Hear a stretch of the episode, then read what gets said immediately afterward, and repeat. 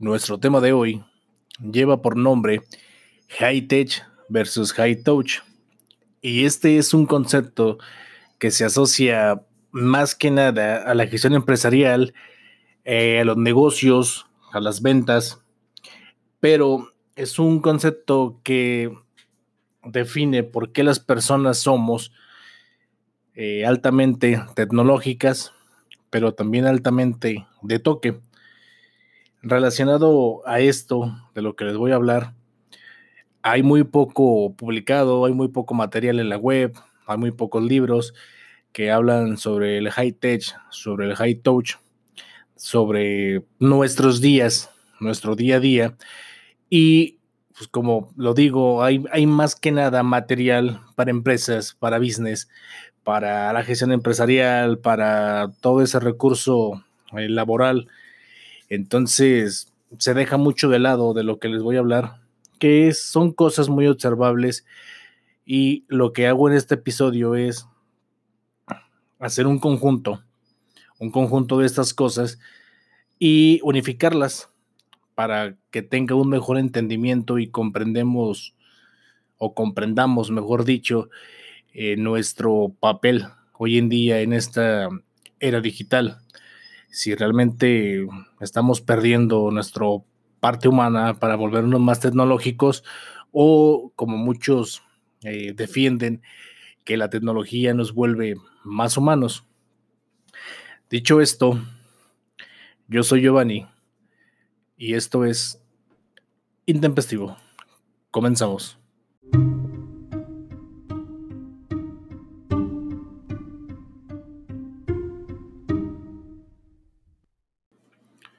El high tech versus el high touch. Eh, comencemos hablando de la comunicación que hay entre personas en la era digital y comencemos siendo high tech. Veámoslo como un reto en la comunicación mediante el desarrollo y la implementación de los dispositivos móviles que simplifican nuestra vida y nuestra comunicación con nuestros seres queridos. Existen cantidad innumerables de aplicaciones para comunicarnos entre sí, lo que dio el origen de comenzar a perder la tradición de interactuar o simplemente hablar con otras personas. Y es que actualmente una gran parte de la humanidad se comunica cada vez más con las aplicaciones de mensajería, sea cual sea esta. Incluso parte de las emociones que sentimos las demostramos o manifestamos mediante los emoticones y por medio de grabaciones de voz o GIFs. y al hacernos una llamada, la sentimos como algo innecesario, algo, si mando un WhatsApp, con eso basta. La comunicación humana se transformó a lo largo de la humanidad de una manera paralela al desarrollo tecnológico. Y recordemos que cuando se inventa la imprenta, la tradición oral de pasar la historia y las costumbres se ve afectada al quedar estas plasmadas y referenciadas de manera fija en un libro, lo que dio como resultado perder una parte de la tradición oral, pero ganamos la universalización de la cultura humana Nuevamente, la humanidad, tiene la disyuntiva de perder una parte de la tradición oral y la interacción física para ganar rapidez y universalidad por el uso de un dispositivo móvil en nuestros días. Quizás podemos justificar la pérdida de nuestra sensibilidad humana por la cantidad de información a la que estamos expuestos día a día. Y es que como humanos nos saturamos de información, lo que hace que nuestros mecanismos de defensa bloqueen nuestras habilidades receptoras y finalmente las facilidades que nos generen los nuevos desarrollos tecnológicos para comunicarnos a distancia con personas de todas partes del mundo con un simple botón cierran o limitan nuestras habilidades para comunicarnos con la persona que tenemos a un lado. Hoy es muy común ver en las empresas salas de juntas, reuniones, fiestas, que las personas no se comunican, todos están inmersos en sus smartphones y nadie se hace caso. Ahora bien, si esto lo comenzamos a aterrizar y hablamos de Facebook, en la época de Facebook, las naciones pasan a ser unidas, extraterritoriales, de una cultura y una lengua compartida. En la era de la modernidad sólida, sabíamos que una nación estaba compuesta por muchos factores. En primer lugar, por un territorio, una lengua y una cultura común. Así como por la moderna división del trabajo, la movilidad social y el alfabetismo. En la actualidad la imagen es muy diferente. Una nación aparece como un conjunto de individuos móviles, con su lógica vital profundamente incrustada en la anulación y el retorno. en pocas palabras, si estás conectado, existes, y si no estás conectado, pues no existes. Este es el plebiscito diario de la moderna sociedad de las redes sociales. Hablando de, de las redes sociales y en gran medida que nos deshumanizan, y esto porque creo firmemente que existen comunidades digitales sin personas, y es que en el mundo digital somos un número con muchos datos. Esto puede ser muy peligroso si quienes poseen estos datos son un grupo selectivo de personas no solo pueden deshumanizar al ser humano, centralizar el poder y construir sociedades en las que sea más importante ser aceptado digitalmente que socializar con el vecino. Y dejen, dejen alguna pequeña pausa para darle un trago a mi cerveza. Ah, su pinche madre. Ok. Eh, dando esos ejemplos, hay que meternos más de lleno en la actual era digital y lo que está pasando con nosotros. En el libro del autor, Peter Diamandis, que lleva por nombre El futuro es más rápido de lo que piensas, cómo las tecnologías convergentes están transformando los negocios, las industrias y nuestras vidas, el autor nos dice, y cito, podemos hacer un análisis de lo que pasaba hace unos años donde no existía la tecnología. Y veremos que en la realidad este futuro no es peor y que por lo mismo no debemos temerle a lo que sucederá. Antes había más muertes, más guerras y menos oportunidades de movilidad. Hoy todo eso ha cambiado gracias al uso de herramientas tecnológicas. Realmente recomiendo leer este libro, es un libro interesantísimo, es un libro pues mm, recuerdo son cerca de 400 páginas, pero es un libro que se lee muy rápido. Peter Diamandis tiene también otro libro, creo que se llama Abundancia, también muy recomendable, pero no es tanto relacionado con, con esto que, que, estamos tocando hoy.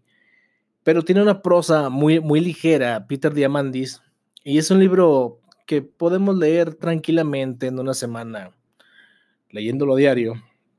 Entonces, yo aconsejo que realmente lo compren y lo lean.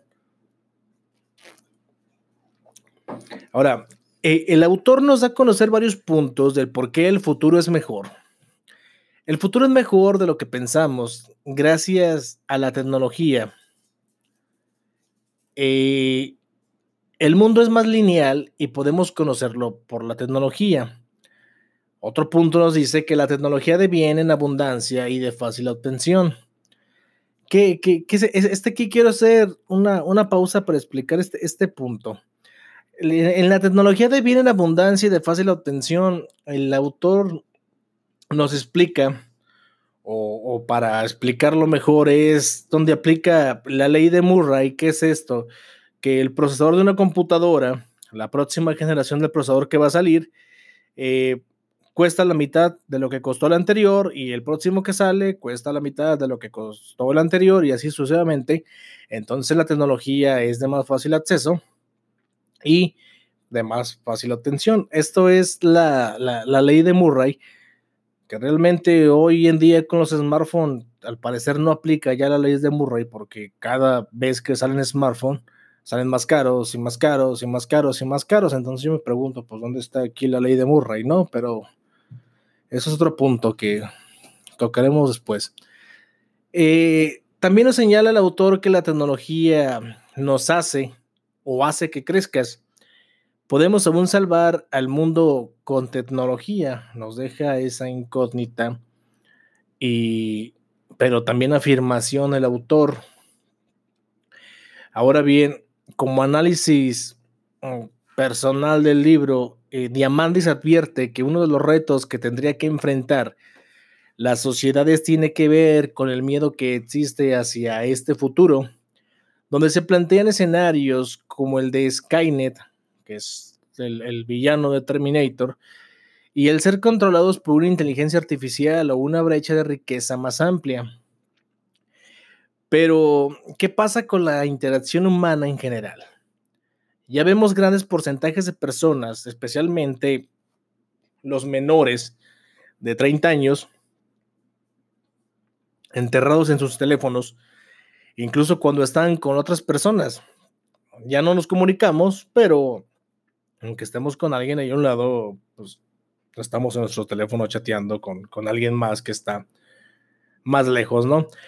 La gente está rechazando la experiencia colectiva de la sala de cine a favor de Netflix, Amazon Prime Video, por mencionar algunos servicios de streaming. También los parques de juegos se han convertido en anacronismos reemplazados por videojuegos y escribiendo en Facebook o posteando en Instagram, subiendo fotografías. Y, cada vez vemos más, más, de una manera más, más consecutiva o más normal, que las muñecas robot guiadas por la inteligencia artificial interactúan con las personas y cada vez son más realistas a medida que los precios bajen, la tecnología continúe mejorando, ganarán popularidad. Ahora bien, les hago las siguientes preguntas. La convergencia de la tecnología revolucionaria y la polarización sociopolítica hace que más personas sientan que la interacción humana es más problemática de lo que vale, y si es así, está bien. Quizás sea solo la resistencia normal al cambio, pero intelectualmente creo, como lo hacen los autores del libro, eh, eh, que la vida será mejor para las sinergias de las tecnologías aceleradas. Eh, aquí realmente, eh, personalmente soy, soy, soy alguien que ama la tecnología. Y digo, la amo porque mm, yo he sido de esas personas que constantemente he cambiado de smartphone, sale un smartphone nuevo y ya compré el más nuevo y el otro ya lo sigo conservando, me deshago de él. Este, en el caso eh, de una computadora, tengo una computadora y ya salió otro componente nuevo, una tarjeta gráfica, aunque mi tarjeta gráfica siga siendo funcional para, para mi trabajo o para los videojuegos, y ya salió otra generación de tarjeta gráfica, la compro, la cambio, o cambio constantemente de monitor, etcétera, constantemente de mouse. Y desde ahí comienza, o sea, mi, mi casa está, está totalmente conectada eh, con Alexa. Tengo focos que se controlan con Alexa, que es el asistente de voz de, de Amazon. No lo sé. Tengo, de hecho ya, ya respondió Alexa.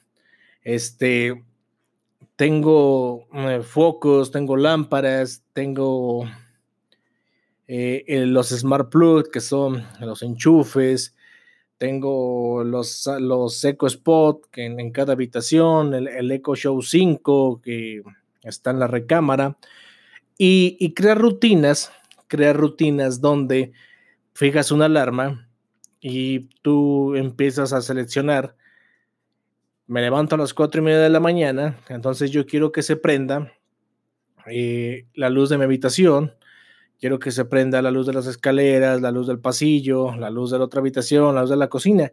Entonces cuando, cuando suena esta alarma, y yo le digo a Alexa detente, se apaga la alarma y también tengo eh, una canción que suene cada que está la alarma entonces todas las luces se prenden.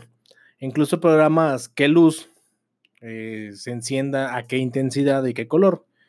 Es algo realmente sencillo, es algo realmente que dice uno, pues no es tan necesario, que tanto me cuesta prender las luces, pero uno se comienza a acostumbrar a tener automatizada tu casa y te es tan sencillo después que créanme, ahorita yo no enciendo un foco con la mano, si no se lo pido a Alexa. Incluso tengo otra rutina que a las 7 de la noche, cuando comienza a oscurecer, Alexa ya prendió ciertas luces de las cuales le definí que, encendiera. Entonces... No, lo tengo claro. Oye, otra vez contesta Alexa, pero bueno. Entonces, yo veo que la tecnología es algo tan aprovechable, pero debemos conservar o seguir conservando esa, esa parte humana, esa parte humana con el pleonasmo que nos vuelve humanos, porque el de decir que la tecnología nos vuelve más humanos, yo difiero un tanto de qué tecnologías, o mejor dicho, hay que hay que concretar qué tecnología nos vuelve más humanos, porque Facebook realmente nos vuelve más humanos. Yo, difiero mucho de eso, ¿no? Ahora, comencé diciendo que era el, el, high tech versus el high touch. Ahora centrémonos en el, high touch para, para entrar un poco más qué que, es esto. Y comenzaré hablando de lo que el cerebro o por qué el cerebro prefiere más el papel a la hora de leer que las pantallas electrónicas o lectores de libros electrónicos. Y es que el cerebro humano puede percibir un texto en su totalidad como una especie de paisaje físico. Cuando leemos, construimos una representación mental del texto. Y al pasar una actividad similar, como dejar huella una tras otra por un sendero, hay incluso un ritmo y un registro visible del transcurrir de las hojas impresas. En esta época de la hiperconectividad, cuando cada vez tenemos más equipos que nos permiten leer y contamos con acceso a bibliotecas enteras en formato electrónico, sigue prefiriendo el papel, la gran mayoría de personas. Ahora, hablando del papel versus píxeles, muchas personas hablan de que en pantalla se lee más lentamente y además se recuerda menos. Hay fisicabilidad en la lectura en papel. Las personas necesitan sentir el papel al leer. El cerebro lo pide inconscientemente. Y es que el cerebro comienza a reconocer las letras en base a líneas curvas y espacios y utiliza procesos táctiles que requieren los ojos y las manos. Retomando el libro del papel, este tiene una topografía más evidente que el texto en pantalla. Un libro de papel abierto presenta dos dominios claramente definidos, eh, páginas de izquierda a derecha y un total de ocho esquemas en las que uno se orienta al pasar de hoja en hoja hay un ritmo y un registro visible es del transcurrir de las hojas, el sentir el libro más grueso de tu lado izquierdo y saber todas las hojas que hemos leído nos motiva a continuar con la lectura. Todas esas características permiten formar un mapa coherente del texto, lo cual un lector de libros no, no lo hace o no permite. Simplemente sentimos el peso del lector de libros y vemos de una manera electrónica o digital que se están pasando las hojas, pero no sentimos esa sensación, esas hojas leídas. Y a pesar de, de, toda la tecnología y las herramientas usadas para hacer nuestra vida más sencilla, conservamos esa parte reptiliana que nos hace ser high touch. El preferir lo físico o el preferir más lo físico que lo digital. En la actualidad podemos tener un sistema de sonido de varios cientos de miles de pesos y presumir la fidelidad que éste tiene, ya sea un sonido high res o un sonido Dolby Atmos, pero no conozco a nadie que prefiera quedarse en casa con su sistema de audio a escuchar a su artista favorito que ir a un concierto y cantar hasta quedar afónico. Francamente, no lo conozco el sentir esas emociones que solo nos da la música en vivo y la gente que nos acompaña, los gritos, esos empujones, eh, no sé, ese, eh, el impacto de las notas, de esos bajos fuertes, eh, creo es lo que nos da esa sensación, lo que nos vuelve más humanos, lo que nos hace ser más, más de toque, más de palpar las cosas, que sentarnos a escuchar tranquilamente en nuestras salas la música. También es el caso de seguir prefiriendo ir a los partidos para apoyar a nuestros equipos. No importa que sea el Atlas, no importa. El mentarle su madre al árbitro otorga un alivio y claro que no es lo mismo el hacerlo frente al televisor, aunque digamos que nuestro televisor sea 4K u 8K, creo la experiencia de ir a un estadio, ya sea para ir al béisbol, fútbol o ir al bots, nos demuestra lo high touch que somos, o sea, todavía nos gusta hacer roce con las personas, nos gusta gritar, nos gusta estar tomando cerveza y apoyar a nuestro boxeador favorito, a nuestro bateador favorito, a nuestro jugador favorito. Y realmente no es lo mismo que hacerlo este, frente eh, al televisor, frente a una pantalla. De nuevo, nuestra parte reptiliana nos, nos hace, nos hace o nos dice, hay que palpar, hay que tocar las cosas, sentimos que es más nuestro todo, o sea, que vivimos eh, ese suceso. Y recuerdo, recuerdo que años atrás se promocionaba bastante el sistema de la oficina digital, pero esta jamás pudo arrancar y es de nuevo por ese high touch que, que somos, esas personas high touch que somos el de tener una factura electrónica y querer imprimirla para tener el papel, aunque este no, se, aunque este no se necesite imprimir, nosotros pensamos que un papel es más real que un documento electrónico. O sea, tenemos el documento electrónico, pero decimos, tengo que imprimirlo, vale más, es más real. Existe, si lo tengo en papel, en electrónico quizás no, aunque entendemos todos que ya es lo mismo hoy en día, o sea, el papel quizás es válido PDF o un archivo digital en físico, ¿no? Pero nos encanta también tener basura acumulada. Entonces, ¿qué sucede? Tenemos un problema de adaptabilidad a los cambios o somos tan reptilianos que negamos esta idea y después fingimos amar a la tecnología, pero después nos asombra tanto que hacemos una regresión para no ser tan high tech. Los dejo con, este, estos, este párrafo para que se pregunten, para que se cuestionen. Y otra pregunta que les dejo que si hagan. ¿Ustedes qué son más? ¿Son más high tech o más high touch? Este fue nuestro tema de hoy.